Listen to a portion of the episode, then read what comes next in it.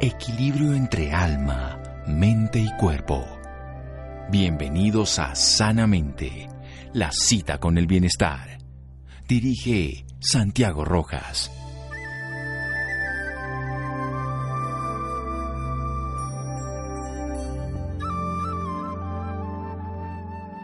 Un cuerpo sano es una habitación de invitados para el alma. Un cuerpo enfermo es su prisión. Francis Bacon. Buenas noches, estamos en Sanamente de Caracol Radio. Nuestro esqueleto, nuestra estructura, que en los seres humanos y en muchos animales, como los mamíferos, por ejemplo, es interno. Ustedes verán en otros, como los crustáceos, es externo, esa estructura que nos sostiene, que además es flexible en el sentido de adaptable, porque tiene además uniones adecuadas que nos permiten movernos, que están en las articulaciones.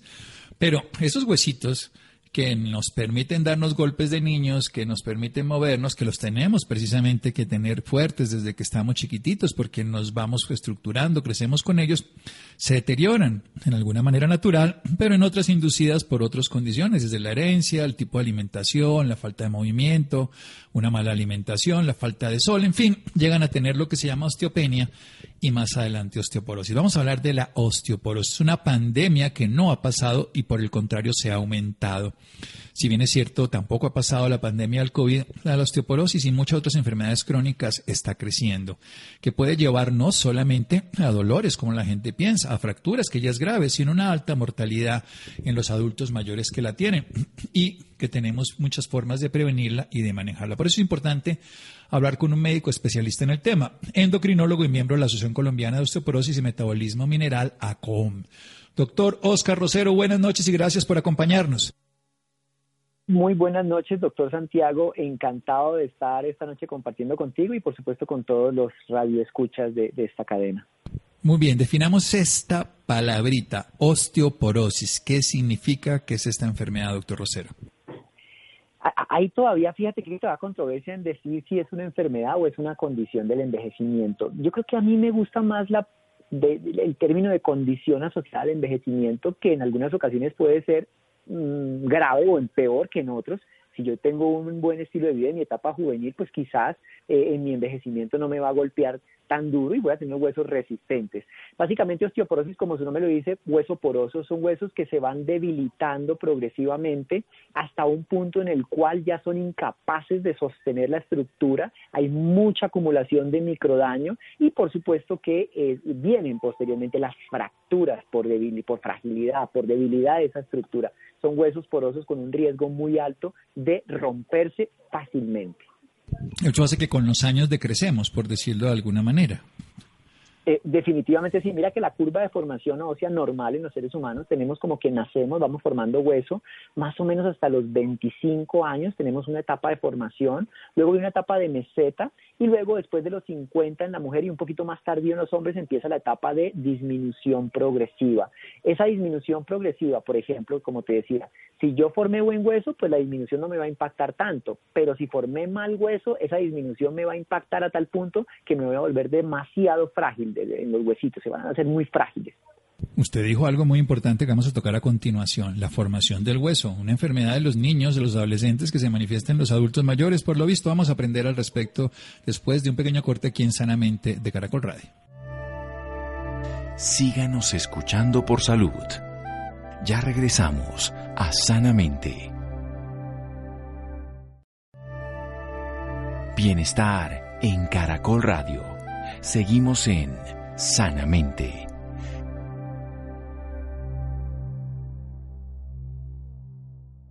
Seguimos en Sanamente de Caracol Radio, corrigiendo la palabra enfermedad, usándolo como un proceso adaptativo, como un deterioro natural con el tiempo, pero que puede ser prematuro y que puede ser grave. La osteoporosis, ese deterioro de los huesitos, la condición del envejecimiento que lleva a que el hueso se vuelva poroso, que empieza a tener microdaño, que se empieza pues, a deteriorar y pues esa estructura se va perdiendo se va colapsando y eso es lo que lleva en perder talla, tamaño, pero también en fracturas y en cosas mucho más graves. Pero usted decía que los primeros 25 años de vida formamos el hueso.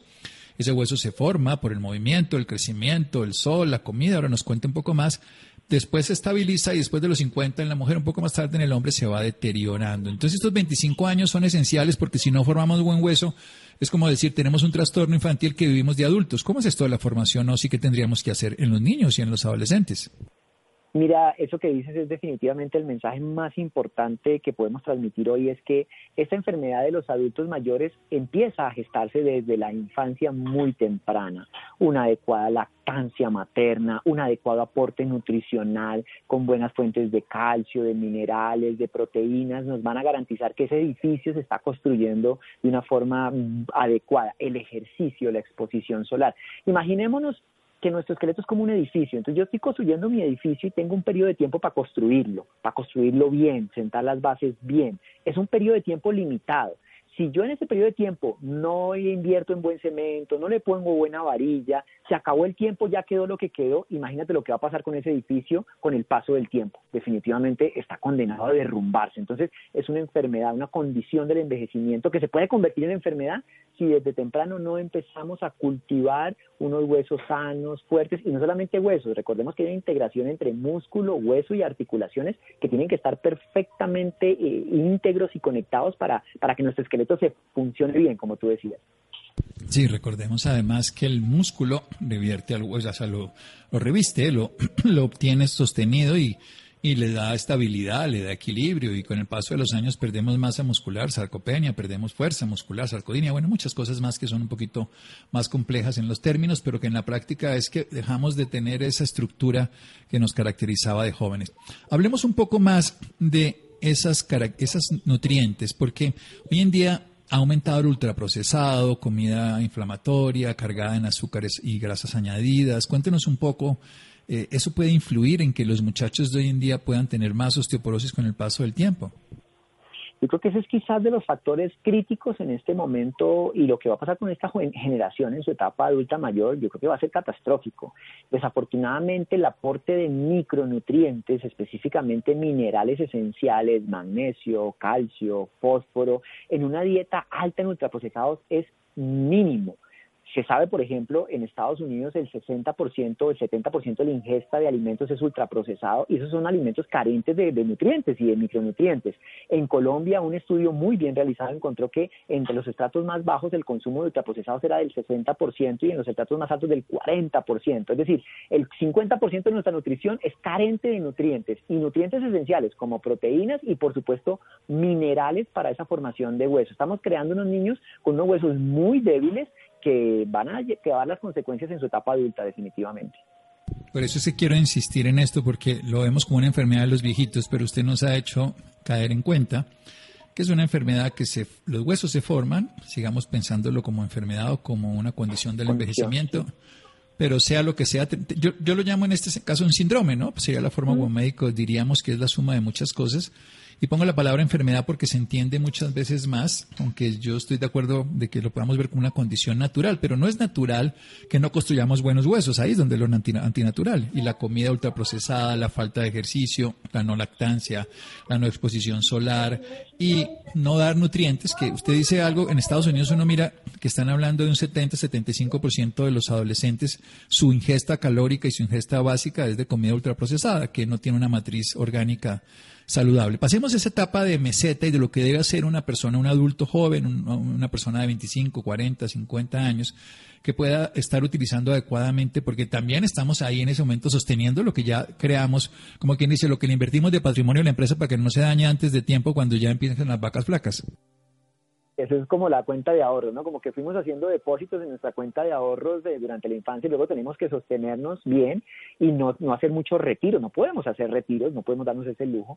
Y básicamente consiste en, en la misma eh, eh, orden de la infancia, es decir, garantizar un buen aporte de nutrientes, mm, por supuesto fundamentados con un alto consumo de comida real, de productos naturales, de buenas fuentes de calcio naturales que bien pueden ser animales o bien pueden ser vegetales. No necesariamente tenemos que pensar que la única fuente de calcio es animal mal, Recordemos que las semillas son buena fuente de calcio, los fermentados lácteos eh, también son buena fuente eh, de calcio. Hay que garantizar no solamente eso, sino también la proteína, en la exposición solar para la síntesis de vitamina D, la actividad física regular, diaria, que estimule. Resulta que los huesos tienen tres células, uno es el osteocito, otro es el osteoblasto y el osteoclasto. El osteoclasto es el que se come el hueso. El osteoblasto es el que lo forma, pero el osteocito es quizás el más importante y es la neurona del hueso. El osteocito son como neuronas que captan el impacto del ejercicio. Ellos captan y dicen, aquí está habiendo ejercicio, necesito formar hueso, buen hueso. Si me quedo quieto, si soy sedentario, ese osteocito no trabaja. Entonces nunca va a estimular al osteoblasto para que se forme hueso nuevo. Entonces tenemos que estimular nuestro osteocito, así sea caminando eh, 7.000 pasos al día se ha demostrado que empieza a mejorar nuestra biología. Quizás el primer paso para salir del sedentarismo es caminemos un poquito. Buen sol, buena nutrición, buena actividad física regular diaria. Ojo, diaria, no es que yo lo acumulo para el fin de semana, no, diario, así sea caminar, movernos. Son creo que la fórmula para que esa cuenta de ahorro se mantenga lo mejor posible. Por supuesto, comida de verdad y alejándonos mucho de los ultraprocesados. Bueno, alejándonos de ultraprocesados y recordemos toda esta clase muy bonita de fisiología y anatomía, el osteoblasto creador, el osteoclastro que es el que reabsorbe, pero también está el osteocito que es esa neurona, esa, esa célula inteligente que sostiene la estructura y la que hace que podamos saltar, correr, brincar. Y lo tenemos que sostener en esas etapas de la vida con alimentación, con ejercicio, con ejercicio diario, algo fundamental ponerle fuercita también para que el músculo esté bueno, que es lo que nos está hablando esa, esa cuenta de ahorros. Pero pasamos de los 50 y llegó la menopausia en las mujeres y empezó la andropausia, la caída hormonal. Cuéntenos un poco qué pasa en estas etapas de la vida. Sí, es, es claro, obviamente las, las mujeres desafortunadamente llevan, llevan la peor parte eh, porque pues la llegada de la menopausia a los 50 años genera una caída del estrógeno. Los estrógenos son necesarios para el mantenimiento de la estructura ósea. Esa caída rápida de los estrógenos hace que se activen mucho los osteoclastos o las células destructoras de hueso, por eso en ellas se ve más tempranamente la osteoporosis. En los hombres un poquito más tardíamente, es más senil, más por el envejecimiento de los osteoblastos que, que en sí la activación de los osteoclastos. La mujer siempre lleva la, la peor parte. Uno, un hombre por cada cinco mujeres va a tener deterioro óseo significativo. Si nuestro hueso llegó en buenas condiciones, pueda tener mejor herramienta para mantenerme y quizás simplemente manteniendo un buen aporte de calcio, buena actividad física, actividad, eh, resistencia, como tú decías, trabajo con pesas, trabajo con el mismo peso del cuerpo, una buena nutrición, quizás sea suficiente para estar el resto de mis años bien si me cogió mal parado, si mi edificio no lo construí como debía construirlo, pues quizás es el momento de reversar algo Nunca es tarde para mejorar nuestra nutrición, nunca es tarde para optimizar el, el consumo de calcio, nunca es tarde para tomar el sol o de pronto suplementar una vitamina D si es necesario, eh, nunca es tarde para suplementar, por ejemplo, un colágeno. Y hay una cosa, y hablando del colágeno, es que el hueso, la estructura ósea es colágeno mineralizado el hueso es colágeno que se mineraliza. Necesitamos tener buen colágeno para poderlo mineralizar. Y con el paso del tiempo, que es otra enfermedad o otra condición del envejecimiento, es la pérdida de la capacidad de síntesis de colágeno, así como pérdida de la capacidad de síntesis de vitamina D. Entonces, quizás por ahí algo de suplementación, eso sí, siempre bajo guía médica y decisión, diagnóstico a tiempo y tratamiento a tiempo, porque eh, ya se vuelve una, una enfermedad necesaria de tratar. Bien, vamos a hacer un pequeño corte para desarrollar todos estos conceptos, integrarlos a la vida cotidiana y sobre todo también hay exámenes que lo diagnostican y hay tratamientos más complejos. No vamos a decir aquí nombres de fármacos para comprar, pero sí la búsqueda del tratamiento oportuno para evitar problemas porque la osteoporosis los tiene. Seguimos aquí en Sanamente de Caracol Radio. Síganos escuchando por salud. Ya regresamos a Sanamente.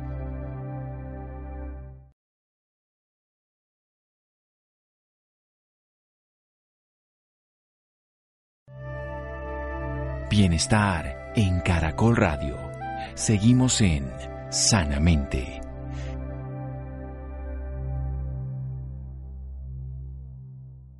Seguimos en Sanamente de Caracol Radio. Tenemos el gusto de tener al doctor Oscar Rosero, endocrinólogo y miembro de la Asociación Colombiana de Osteoporosis y Metabolismo Mineral, ACOM. Nos está hablando de una enfermedad o de una condición es una condición del envejecimiento, perder masa ósea, que lo empezamos a generar en los primeros 25 años de vida, por eso es tan importante la lactancia en el bebé, la comida real, el ejercicio diario, la exposición al sol, como una cuenta de ahorros que la estamos en ese caso cargando. Durante una etapa de meseta, hasta los 50 años en la mujer, porque la caída hormonal deteriora ya la estructura ósea. Un poquito más tarde en los hombres tenemos que mantenerla con otro a veces ejercicio, comiendo calcio, pero no calcio solamente está en la leche, puede que gente no la tolere o no pueda. También recordemos que las semillas lo tienen, esto es interesante, la jonjolí lo tienen los frutos secos también. También tenemos que consumir otros nutrientes como la proteína, pero sobre todo no comer comida chatarra, que es que eso es como quien le quitara a uno una gran cantidad de plata de esa cuenta de ahorro donde el huesito lo estamos estructurando, esa cantidad de azúcares, de refinados, terminan afectando. Esto ya no es simplemente carreta de las mamás, sino ciencia muy bien aplicada. Nos habla también de eh, los, los suplementos, podrían llegar a ser necesarios en el adulto ya más grandecito, pero eso es una disposición que el médico tendría que dar, no tomarlo por tomarlo, porque ahí donde podemos caer en esos errores. ¿Cuáles son los riesgos de tener osteoporosis? Doctor Oscar Rosero, hablábamos antes de micrófono de estadísticas muy dolorosas, de complejidades, de relaciones con enfermedades, incluso sobrepasando al infarto y todo si uno se fractura. Cuéntenos al respecto, doctor Oscar Rosero.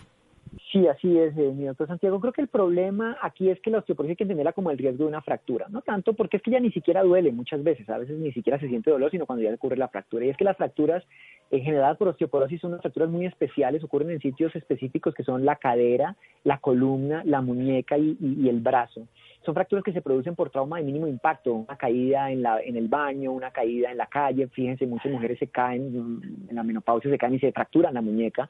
En el caso en particular, por ejemplo, la fractura de cadera es un evento catastrófico. Eh, la fractura de cadera tiene una mortalidad en el primer año en Colombia casi del 30%. Si miramos esas tasas de mortalidad, y no por ser alarmista ni por crear aquí terrorismo, pero si miramos esas tasas de mortalidad, son incluso similares a las, a las de un infarto o una trombosis cerebral. Eh, vemos eh, entonces que es una condición grave que amerita un, un diagnóstico a tiempo y una prevención, porque lo que menos queremos es que nuestras mujeres o nuestros hombres adultos mayores se fracturen porque lo que viene de ahí en adelante. Ahora, un dato peor todavía.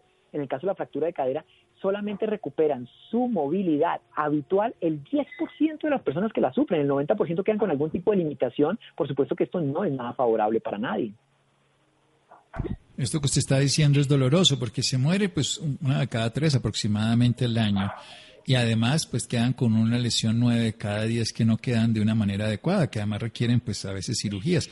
Muchas de esas pacientes ni siquiera es que se golpeen, sino que se fracturan y se caen. Usted lo, sabe muy bien, doctor Rosero, porque es la señora que está, se paró y ¡pum! y se cayó porque ya el hueso no tiene cómo sostenerlo y a veces decimos que fue que el perro, que fue que el gato, que fue que el niño, que fue el nieto. Y eso es bueno decirlo pues para quitar culpas innecesarias, pero no es bueno callarlo porque la osteoporosis, si bien es cierto, puede ser dolorosa, que generalmente no lo es, es destructora. Hablemos de ese adulto mayor, de esa persona después de los 55 años, donde puede estar dentro de la etapa donde se manifiesta una enfermedad que, recordemos, empezó desde niño, que es una condición natural, pero puede llegar a ser una enfermedad, ahí sí, con destrucción del tejido y con fractura.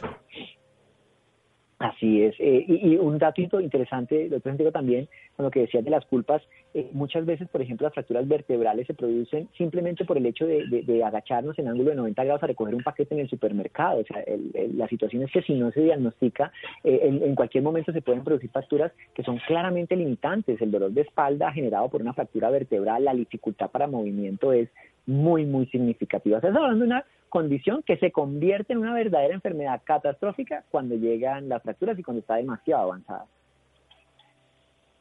y llegan a ser fracturas muy complejas. Tiene manejo la osteoporosis. Hemos hablado de algo esencial, todo lo que hacemos para prevenir. Y en medicina y en la vida prevenir es más importante que lamentar y por supuesto y más fácil que curar.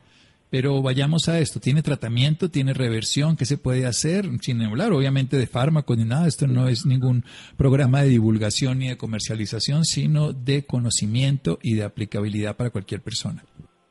Así es, yo creo que lo primero lo más importante es saber que existe la, la condición, saber que si es una mujer eh, posmenopáusica debe tener esta conversación con su médico de cabecera y decirle, bueno, yo soy una posmenopausia, vale la pena que, que, me hagan estudios para prevenir, para diagnosticar a tiempo, porque la prevención empieza por el diagnóstico temprano. Bueno, ya dijimos, en la infancia una buena alimentación y la etapa adulta y todo lo demás, pero ya cuando estamos en la edad adulta mayor, ese primer punto de diagnóstico a tiempo. El diagnóstico de la osteoporosis se hace con un examen que se llama densitometría ósea. En Colombia el sistema de salud, tanto para contributivo como para subsidiado, incluye el examen. Eh, hay que hablar, hay que tener esa conversación con el médico de cabecera, porque si no la tenemos, quizás al médico por estar tratando de otras condiciones, otras enfermedades, se le puede pasar involuntariamente y pues no está bien. Entonces, primero prevención con un buen diagnóstico de densitometría ósea y los exámenes pertinentes. Ya si en ese examen, esa densitometría ósea, se diagnostica como tal la enfermedad, eh, porque ya sería una enfermedad, si viene una serie de tratamientos. La noticia buena para todas las personas que nos están escuchando es que es una condición, una enfermedad que tiene tratamiento, que sí es bien indicado por los médicos. Y ojo con esto que también les voy a decir, todos los tratamientos para la osteoporosis están incluidos dentro del plan de beneficios en Colombia. Es decir, todos los colombianos tienen derecho al tratamiento para osteoporosis, sea el que sea, sea el que, el, que el médico considere. Pero ojo, y lo que tú lo decías al principio, la primera línea de manejo siempre va a ser estilos de vida amigables con sus huesos, con sus músculos y con su salud en general. Sí, eso es lo que queremos decirle a las personas. A veces siempre estamos esperando que algo externo nos solucione cuando la posibilidad de fortalecer los huesos está desde que lactamos, desde que comemos comida real, completa, integral, desde que nos movemos todos los días, desde que nos ponemos al sol, desde que dormimos, entre otras cosas, porque lo que hace que un niño crezca y, los huesos sean fuertes es que duerma y un adulto para que no decrezca es que duerma. También a veces no, no le damos esa importancia en ese contexto adecuado. ¿Por qué tenemos tan bajita la vitamina D? Usted que se dedica al tema aquí estando en un país que tenemos sol todo el año, doctor Oscar Rosero. Uy, mira, ese, ese, ese es un tema que he venido investigando y haciendo eh, publicaciones y trabajos y es un tema que me apasiona el tema de la vitamina D. Eh, mm, mm, creo que hay varios factores en contra. Por un lado, las personas por encima de los 60 años pierden la capacidad cutánea de síntesis de vitamina D, es decir, necesitan mucho más sol. Y por otro lado, hay una enzima que inactiva la vitamina D y que, se, eh, como no debería ocurrir, se activa más en la vejez. O sea, no tiene por qué ser y entonces no sintetizo y además la poca que sintetizo se elimina más. Otro factor bien frecuente es el sobreuso de bloqueador solar. Claro que hay que cuidar la piel, pero es que llegamos al extremo de que no tomamos irradiación ni siquiera para un poquito de síntesis de vitamina D. Y otro factor, por ejemplo, en ciudades como Bogotá, es la contaminación medioambiental. El material particulado genera un bloqueo del paso de la radiación ultravioleta que es necesaria para la síntesis de vitamina D. Entonces tenemos una confluencia de factores que a pesar de estar en el trópico, redundan en que, te cuento así datos, se sabe que en, Bogotá el 70% de las mujeres en edad fértil tienen niveles bajos de vitamina D. Imagínate, eso es un dato preocupante. Y en población posmenopáusica, que yo hice varios estudios, encontramos que entre el 60 y el 70% de las mujeres posmenopáusicas tienen niveles bajos de vitamina D. Es decir, estamos ante otra pandemia derivada. Uno, de la poca exposición solar, sobreuso de bloqueadores solares y contaminación medioambiental esta contaminación medioambiental es un tema que hace que en las ciudades tengamos mucho más problema que en el campo, donde se, está el sol de la mejor manera. Yo creo que hay un error estratégico y es, no, digamos un conflicto, pero es un punto donde volvimos al sol un enemigo, cuando podríamos volver al agua un enemigo, cuando podríamos volver al aire un enemigo, y es como lo usemos. El sol es un gran amigo, lo necesitamos, también puede ser una sobrecarga y nos haría mucho daño y ese sol, pero el sol nos hace más bien que, alteraciones. Hablemos un poco de algo fundamental, precisamente es el uso de suplencia hormonal, el uso de ciertos fármacos eh, que pueden llegar a servir o no servir y qué fármacos pueden desmineralizar, quitarnos hueso, por decirlo así, que también se toman comúnmente muchos fármacos que pueden afectarnos. Sí, mira, bueno, eh, los fármacos que nos pueden afectar el hueso, y voy a empezar por uno que es quizás de los más usados, los peores usados eh, por la población general y es el uso de antiácidos como, como el omeprazol, el lansoprazol, el esomeprazol por tiempo prolongado. Más de cinco años hay estudios terribles. y, infarto, falla renal, muchas más cosas. No, además que el uso indiscriminado, injustificado. Yo creo que las personas que están utilizando ese tipo de antiácidos, más del 90% no lo necesitan y son diagnósticos mal hechos eh, y formulaciones que además ellos incluso se encargan de perpetuar. Por ejemplo, te estás tomando la píldora para la presión, entonces para que no te haga daño, tómate la píldora para la acidez. Pero ¿quién dijo que una cosa tiene que ver con otra? No, no, no. Entonces hay que revisar siempre ese medicamento que es quizás el más usado. Ya hay otros que sí tienen que ver con patologías específicas que se necesitan, como por ejemplo los corticoides en enfermedades que necesitan necesitan, hay que hablar con el médico porque a eso amerita un abordaje diferente, una suplementación de calcio, vitamina D y un seguimiento diferente. Hay otros como por ejemplo en pacientes con epilepsia, los, anticonvulsivantes también pueden tener un impacto deleterio, pero ya son muy específicos y, necesitan un control. Pero así como que yo llamo la atención y que veo uno frecuentemente el uso de antiácidos como el omeprazol, hay que verificar siempre que el uso sea indicado y no prolongado, porque prolongado definitivamente hasta el huesito va a sufrir. Y me preguntabas también por eh, la terapia hormonal. El reemplazo, sí, la terapia de reemplazo hormonal. Hay, ha, habido mucha controversia. Soy endocrinólogo, pues trabajamos con hormonas y, esa historia todavía no se ha acabado de escribir. Estamos en, proceso. Pasamos de ser la solución y la panacea a ser el villano malvado, a de pronto no sea tan malo, tampoco sea la panacea. Y creo que lo más importante es seleccionar muy bien la mujer a la cual, la cual lo necesita realmente y la cual se va a beneficiar adecuado a la dosis, adecuado al patrón. Eso sí, siempre con un seguimiento muy juicioso, no por tiempo extraordinariamente largo, eh, con un buen acompañamiento con su ginecólogo de confianza, con su endocrinólogo de confianza, eh, un uso muy responsable, porque sí está establecido que la terapia estrogénica eh, en casos de, osteoporosis de inicio temprano puede ayudar a prevenir la destrucción, o sea, porque finalmente son estrógenos, pero también tiene otros efectos secundarios que hay que evaluar siempre en una balanza y no indiscriminadamente usarlo ni tampoco castigarlo como un villano. Sí, además que no es la única medida, definitivamente. Y hablemos un poquito, usted nos nombró los osteoblastos, los osteoclastos, me encanta que haya dicho el omeprazol, que yo quería que lo dijera, porque, o todos estos medicamentos, todos son buenos. Los medicamentos, el tema fundamental es cuando los usamos indiscriminadamente o formulados por la vecina o no los dejamos de tomar cuando tienen un tiempo de vida útil y luego no. Igual que las, las hormonas, en algún momento pueden ser muy útiles y en otro no. Y por eso debe haber un facultativo que no lo diga, no necesariamente por gusto. Pero eh, hablemos de esos medicamentos modernos, novedosos, aunque son obviamente del siglo pasado, pero cada vez más específicos, porque la gente le tiene mucho temor. ¿Qué tan útiles son los que pueden modular esa respuesta entre los osteoclastos y los osteoblastos?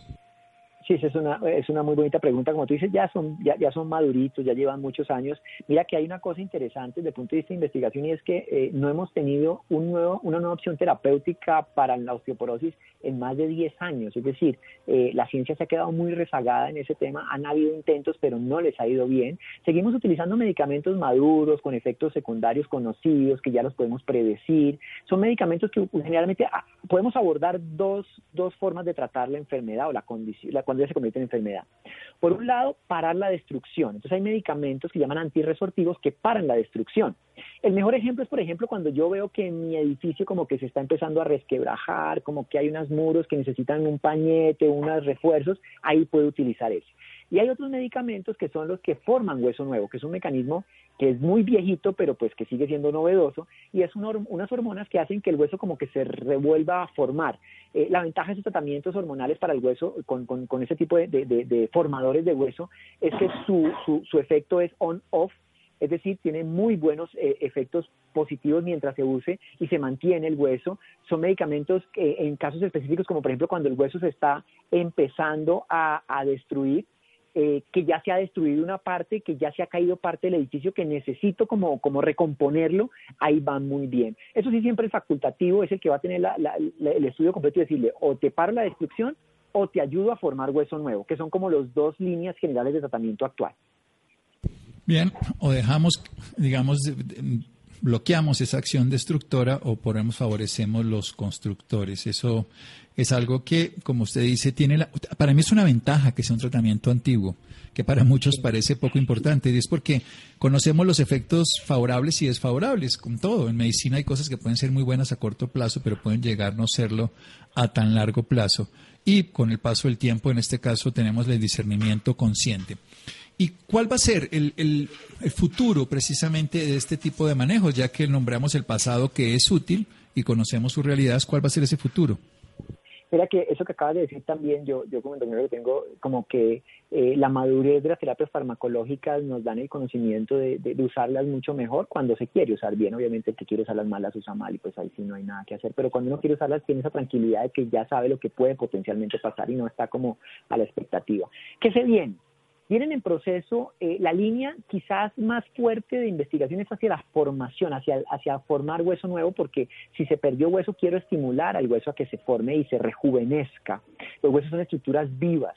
Eh, que necesitan ese recambio. Frenar completamente la destrucción demostró que en el tiempo puede traer efectos secundarios. Entonces yo no puedo utilizar por mucho tiempo frenar la destrucción, no más de 5 años, máximo 10 años y eso. Pero quizás la formación sea la solución, darnos eh, tratamientos alternativos que formen otra vez hueso, que permitan la unión de las trabéculas, el grosor cortical, que les rejuvenezcan y refortalezcan ese hueso. Para allá vamos, vamos avanzando y, y hay algunos eh, prospectos de nuevos lanzamientos que esperemos que les vaya bien porque que no les ha ido muy bien en los estudios clínicos, eh, eh, la, la, ciencia para probar un medicamento hoy en día es muy estricta y tiene unos criterios muy, muy estrictos y se han frenado muchos potenciales muy buenas opciones por efectos secundarios a otro nivel que aunque eran muy raros se presentaron. Entonces creo que la formación es el futuro, la formación de hueso nuevo. Y bueno, indiscutiblemente, Santiago, lo sabemos nosotros los que trabajamos la prevención, eh, el futuro va a ser la prevención en nuestros niños, nuestros adolescentes y nuestros jóvenes para que formen hueso nuevo y, y hacer que esta campaña, esta filosofía de la comida real llegue a miles de millones de personas para que entendamos que quizás ahí está la prevención del 90% de todas estas enfermedades crónicas. Yo creo que lo más sencillo de la vida, que es moverse, dormir y alimentarse de comida real. Eso sigue siendo el ABC de cualquier tipo de proceso de salud y en la osteoporosis no es la diferencia. Y obviamente es importante que la ciencia evolucione, avance, pero que lo haga con cautela, como usted bien dice. No llevamos 40 años utilizando unos medicamentos que siguen siendo útiles. No tenemos que correr para encontrar algo que sea menos útil o más tóxico, sino algo que sea realmente más útil y menos tóxico. Nos tenemos que dar el tiempo. Doctor Rosero, ¿dónde podemos aprender más al respecto? Si quiere darnos una red social, algo donde podamos saber de usted, el servicio profesional de médico, recordemos endocrinólogo y miembro de la Asociación Colombiana de Osteoporosis, especialista en muchos de estos temas, como nos habló Bellezas de la vitamina D, una vitamina que es una hormona, además ya no sería solo como vitamina, sino como hormona, al fin y al cabo es endocrinólogo especialista en hormonas. Definitivamente es una verdadera hormona. Bueno, entonces, eh, información, bueno, la página de la Asociación Colombiana de Osteoporosis.com, hay mucha información para pacientes, en las redes sociales de la Asociación Colombiana de Osteoporosis también hay mucha información, son un grupo de profesionales con una actividad desinteresada, llevando simplemente conocimiento, diagnóstico a tiempo eh, eh, de esta enfermedad y, acercando a los pacientes información de alto nivel. Y mis redes personales están como arroba endocrino rosero, en Instagram, en Facebook, en YouTube, en Twitter, arroba endocrino rosero, muy hacia la línea de estilos de vida al alcance de todos, porque definitivamente cada vez que estudiamos más nos convencemos que la prevención es, es la mejor herramienta que podemos tener para todo. Es la más barata y la más útil, así de sencillo. Los medicamentos funcionan, pero solo en el último nivel. En este caso, y todos son como tarjetas de crédito, hay que pagarlos de alguna manera, así que mejor ahorrar, como nos está diciendo aquí, para tener buenos huesos. Doctor Rosero, muchas gracias. Doctor Santiago, unas gracias, muchas gracias a ti, a todos los oyentes y pilas a cuidar sus huesitos. A cuidar los huesitos, que tenemos solo unos huesitos. Los huesitos, los 206 que tenemos en el cuerpo, los cuidamos todos. Seguimos en Sanamente de Caracol Radio. Síganos escuchando por salud. Ya regresamos a Sanamente. Bienestar en Caracol Radio. Seguimos en Sanamente.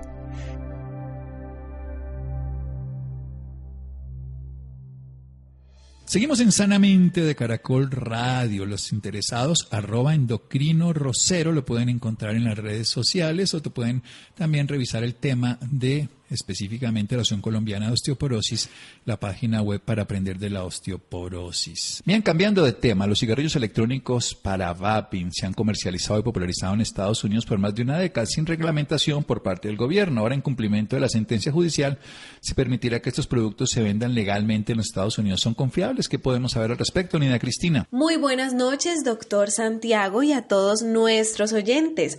Cabe aclarar, doctor Santiago, que los cigarrillos electrónicos para vaping se han comercializado y popularizado en Estados Unidos por más de una década, sin reglamentación por parte del gobierno. Ahora, en cumplimiento de la sentencia judicial, se permitirá que estos productos se vendan legalmente en los Estados Unidos. La Administración de Alimentos y Medicamentos FDA emitió órdenes de concesión de marketing a RG Reynolds Vapor Company por tres de sus productos que incluyen uno de sus dispositivos y cápsulas de y líquido con sabor a tabaco que lo acompañan, dado que se presentaron datos a la FDA que demostraban que la comercialización de estos productos es apropiada para la protección de la salud pública. Esta noche nos acompaña Francisco Ordóñez, es licenciado en Ciencias Sociales, Historia, Geografía y Pedagogía de la Universidad Pedagógica de Colombia y tiene un magíster de la Universidad Nacional en Estudios Políticos e Investigación Social. Actualmente se desempeña como miembro fundador y presidente de ASOBEIP Colombia y ARDT Iberoamérica, que nos dará a conocer más sobre este tema. Buenas noches, Francisco. Bienvenido a Sanamente de Caracol Radio. Muy buenas noches y muchas gracias por la invitación. Francisco, em, háblenos eh, sobre estos cigarrillos eléctricos. ¿Cuál es su funcionalidad? Pues mira, eh, los mal llamados cigarrillos electrónicos, que pues para nosotros son eh, vaporizadores, son eh, unos dispositivos que a través de un líquido y la evaporación de este ayuda a las personas como una alternativa para dejar de fumar. Este producto, digamos, existe en el mercado aquí en Colombia por lo menos desde el 2011 aproximadamente y pues realmente ha ayudado a muchas personas a, como alternativa para dejar eh, pues el nocivo digamos la nociva costumbre del, del tabaco por combustión y, muchas personas han optado desde por este camino como una manera precisamente para reducir los daños y los riesgos generados por el consumo de tabaco. ¿Cuáles son estos componentes que precisamente no afectan la salud de una persona, como lo hace el cigarrillo, el cigarrillo que es quemado, y sacia esa necesidad de fumar? Pues mira, realmente eh, los dispositivos de administración de nicotina, eh, podríamos decir que existen dos categorías. Una que es la evaporación de los líquidos y otra que es el tabaco calentado. Yo me voy a centrar y me especializo más en lo que tiene que ver con productos de, administración de nicotina a través del vapor. Los líquidos eh, generalmente vienen con propilenglicol, vienen con glicerina vegetal, saborizantes eh, artificiales, digamos, para aptos para el consumo humano y con nicotina. La nicotina, pues, eh, como digamos, la gente tiene la confusión que la nicotina es el factor que genera las enfermedades eh, al momento de fumar tabaco por combustión y no es así. La nicotina realmente es el factor de dependencia por el cual las personas eh, realmente fuman tabaco de, por combustión y esos dispositivos lo que permiten precisamente es consumir esa nicotina que no es el factor de cáncer de una manera mucho más segura. ¿Sí? Eso es lo que realmente hace y es a través de este líquido con estos componentes que tiene. Obviamente la, la, eh, no es un producto que sea totalmente inocuo, no lo es, es un producto que eh, eh, Salud Pública de Inglaterra, por ejemplo, afirma que el 95% eh, es 95% menos nocivo que los productos de tabaco por combustión. Entonces, eh, realmente el, la reducción de riesgo es bastante significativa, siempre comparando obviamente con el tabaco de combustión. Hablando de esos riesgos, eh, ¿cuáles son y cuáles son también los beneficios del vapeo? Pues mira, realmente, eh, según lo, nosotros pues como usuarios informados, porque pues realmente no somos científicos, mi especialidad realmente me ha enfocado más hacia las humanidades, pero pues eh, en, lo que respecta, digamos, a la parte política y a la parte científica nos hemos venido formando durante este tiempo y realmente la, hay una presencia muy, muy baja realmente con respecto a la del tabaco tradicional de algunos compuestos que aparecen presentes e incluso muy por debajo de los umbrales permitidos para cierto tipo de alimentos. Y por ejemplo, te pongo un ejemplo, muchísimo más bajo si nosotros, por ejemplo, comparáramos eh, el aire de una calle cualquier, de cualquier ciudad de nuestro país e incluso del mundo, muy por debajo de las sustancias, digamos, tóxicas que nosotros recibimos, por ejemplo, en una calle, por ejemplo, de Bogotá. Entonces, los niveles son supremamente bajos con respecto a los, de, a los del tabaco. Eh, aparecen unas pequeñas trazas, por ejemplo, de metales pesados y eso, pero son están por debajo del límite aceptado incluso por organizaciones como la FDA. Francisco, em, hay claramente em, ciertos sabores eh, que pues están los de dulce, los que son dulces y con sabor a fruta, y está el de tabaco. Eh, ¿Cuál es la diferencia entre, entre estos vaporizadores? Mira, yo creo que uno de, las, eh, de los factores de éxito entre los fumadores adultos que buscan una alternativa para dejar de fumar han sido los sabores. Y pues te lo digo a partir como digamos, de la experiencia como usuario, pero también hay estudios que confirman precisamente que los sabores son un factor de éxito para que la gente eh, logre dejar de, fumar y pase a sus dispositivos de menor riesgo. Realmente, eh, digamos, los sabores son determinantes ya que, pues, es digamos, es parte de los sentidos y pues cuando tú fumas el, sabor realmente de lo que fumas ni siquiera es del propio tabaco, sino realmente de la, es ceniza prácticamente de la combustión de ese tabaco y a eso súmale que pues si cambias una experiencia que te genera una mejor sensación, ya no tienes ese sabor digamos de, de ceniza de tabaco, a unos sabores que son muy distintos. Para nosotros los adultos, pues eso es una herramienta importantísima digamos, y potente dentro de lo que es la reducción de riesgos y daños, porque la gente está pasando de un sabor que es realmente desagradable a sabores que son agradables y que le permiten precisamente eh, quedarse de alguna manera con ese tipo de dispositivos y no volver, por ejemplo, al tabaquismo. El sabor a tabaco realmente que nosotros conocemos en los cigarrillos por combustión no es el verdadero sabor a tabaco, sí, es realmente es muy distinto realmente el sabor del tabaco y pues dentro de la gama de sabores que existen, obviamente están los tabacos, están las frutas, están las bebidas, están los dulces, digamos hay una amplia gama de sabores que han ayudado a millones usuarios alrededor del mundo para poder dejar de fumar. Estamos hablando de más de 65 millones de personas que dejaron de fumar y que pasaron al vapeo para reemplazar, digamos, para salir precisamente eh, del tabaquismo porque estos productos precisamente no eran autorizados para comercializarse si, em, si es menos dañino para una persona que un cigarrillo común.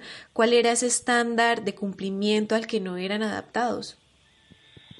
Mira, lo que pasa es que obviamente la evidencia eh, es compleja, ¿no? O sea, poder, digamos, establecer la evidencia de, de ese tipo de productos que son relativamente nuevos en el mercado pues digamos no es muy fácil, pues digamos genera ciertas dudas, pero pues estamos hablando que es un producto que es creado a partir que, si no mal recuerdo, 2002, 2003, y que ha venido teniendo un, ha venido teniendo un recorrido a través, digamos, de, de estos años que ha permitido, por ejemplo, ser estudiado, creo que es uno de los productos del siglo XXI que más se ha estudiado. Existen eh, tú puedes buscar en los buscadores de, artículos científicos más de 10.000 artículos. Nosotros tenemos un seguimiento de 2.000 que hemos venido haciendo como un estado del arte y que todo y que gran parte de esos estudios apuntan precisamente a la reducción de daños. Entonces, como ha ido creciendo de manera sustancial la evidencia que demuestra que precisamente son productos de menor riesgo, ojo, o sea, estamos hablando que el riesgo es muy bajo, entonces, eso ha permitido abrir las puertas a que instituciones como, por ejemplo, la FDA eh, empiece a analizarlo y pues obviamente eh, la FDA es una institución que, que controla lo que son los alimentos y medicamentos en Estados Unidos, pero pues eh, en, la presidencia del presidente Trump se establece, digamos, precisamente el mecanismo para controlar este tipo de productos y aparece, por ejemplo, recientemente la aprobación de un producto de, de vapeo, como decimos nosotros, y indicando precisamente que es un producto que puede ayudar precisamente a las personas a, a reducir los daños y los riesgos generados eh, y los componentes que trae este, digamos, gracias a, a, ellos, a reducir los riesgos generados por el tabaquismo. Realmente hay muchos mitos sobre el vapeo y mm, un cigarrillo común porque pues precisamente se, se ve o, se puede analizar que esos vaporizadores, em, el, el humo que genera es muchísimo mayor que un cigarrillo común, pero precisamente el cigarrillo eh, tiene sus componentes que son dañinos para el cuerpo. ¿Qué se puede decir de eso, Francisco? Pues mira, realmente cuando tú utilizas un dispositivo de administración de nicotina a base de líquido, no hay humo realmente. El humo se genera a partir de la combustión o la quema de algún producto, en este caso del tabaco. Cuando tú utilizas un dispositivo de administración de nicotina a base de líquido, lo que estás es generando un vapor o un aerosol, por ser más técnico, que son unas pequeñas partículas de los ingredientes que te mencioné anteriormente, y obviamente eso lo que hace es que eh, ayuda de alguna manera a emular la acción de, fumar, porque resulta que eh, es equivocado pensar que, la dependencia al, tabaco solamente es físico-química. Realmente hay una dependencia conductual y psicológica y muchos de los fumadores eh, fuman es precisamente porque es hay un ritual de por medio el de sacar su cigarrillo, prenderlo, fumar, meterse algo a la boca, exhalar. Ese vapor, en este caso, se emula lo mismo, no se genera, digamos, humo, se genera vapor. Ese vapor no es nocivo para las personas, para los terceros que están afuera. Hay estudios que lo corroboran y emula precisamente esto. Entonces, hay menos presencia porque no hay combustión. Cuando hay la combustión hay un cóctel de químicos que ponemos en reacción gracias al calor y obviamente estamos inhalando todos esos químicos. En este caso, la temperatura es regulada, llega a un punto en el cual simplemente lo que se hace es que se evapora el líquido, se inhala, se consume la nicotina de, una manera mucho más segura, con menos riesgo y con menos sustancias eh, químicas nocivas para el cuerpo y se resuelve, digamos, dos asuntos muy importantes, lo físico-químico y lo conductual. Vale, Francisco, muchísimas gracias por esta información. Esperamos que haya sido de interés para nuestros oyentes. No, muchas gracias a ustedes por la invitación y siempre dispuestos a, a compartir todo lo que nosotros hemos venido recorriendo, eh, recogiendo, perdón, de, información durante todos estos años pues, para ayudar precisamente a todas aquellas personas que fuman en este momento que encuentren una de las tantas alternativas que existen, porque no son solamente los parches y los chicles que muchas veces a algunas personas no le funcionan, sino que hay otras alternativas que pueden ayudar a las personas a reducir los daños y los riesgos causados por el tabaquismo. Claro que sí, Francisco. Al doctor Santiago, a ti, Francisco, y a todas las personas conectadas con nosotros, les deseo una feliz noche. Gracias, Niña Cristina, por la nota. Gracias a Ricardo Bedoya. Gracias a Jessy Rodríguez. Gracias a Freddy. Gracias, Laura. Quédense con la voz en el camino con Ley Martín. Caracol piensa en ti. Buenas noches.